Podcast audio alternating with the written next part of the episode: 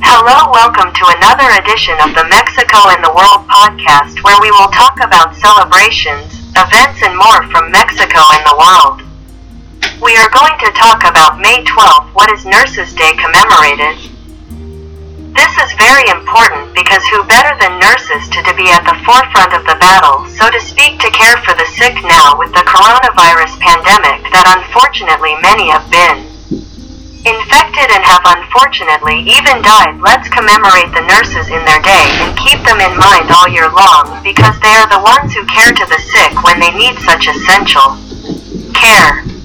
So important. Let us also not forget May 15th, which is commemorated on Teachers' Day, as well as others who are at the forefront of the battle. Giving them the education that children and young people need. And let us remember that they have a lot of work behind also that preparing his classes that grading then it is also a very important job and also has a lot of work down behind is not just being in front.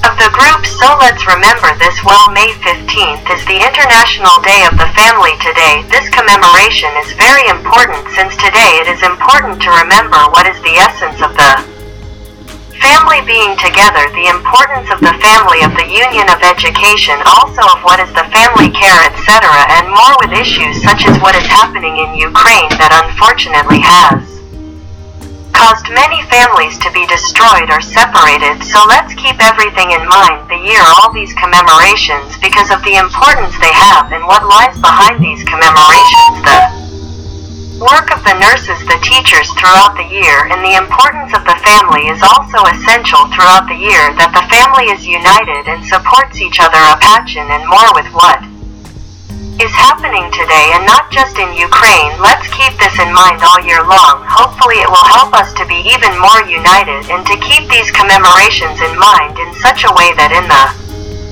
future they have more strength and we do not see it as just another day. That is all for the moment. Thanks for listening us and please do not forget our social networks email. Podcast Mexico and the World at gmail.com Twitter, at Mexico the World Facebook. Mexico and the World Podcast YouTube Mexico and the World. Thanks again for listening to us and we look forward to seeing you in our next edition. Thanks bye.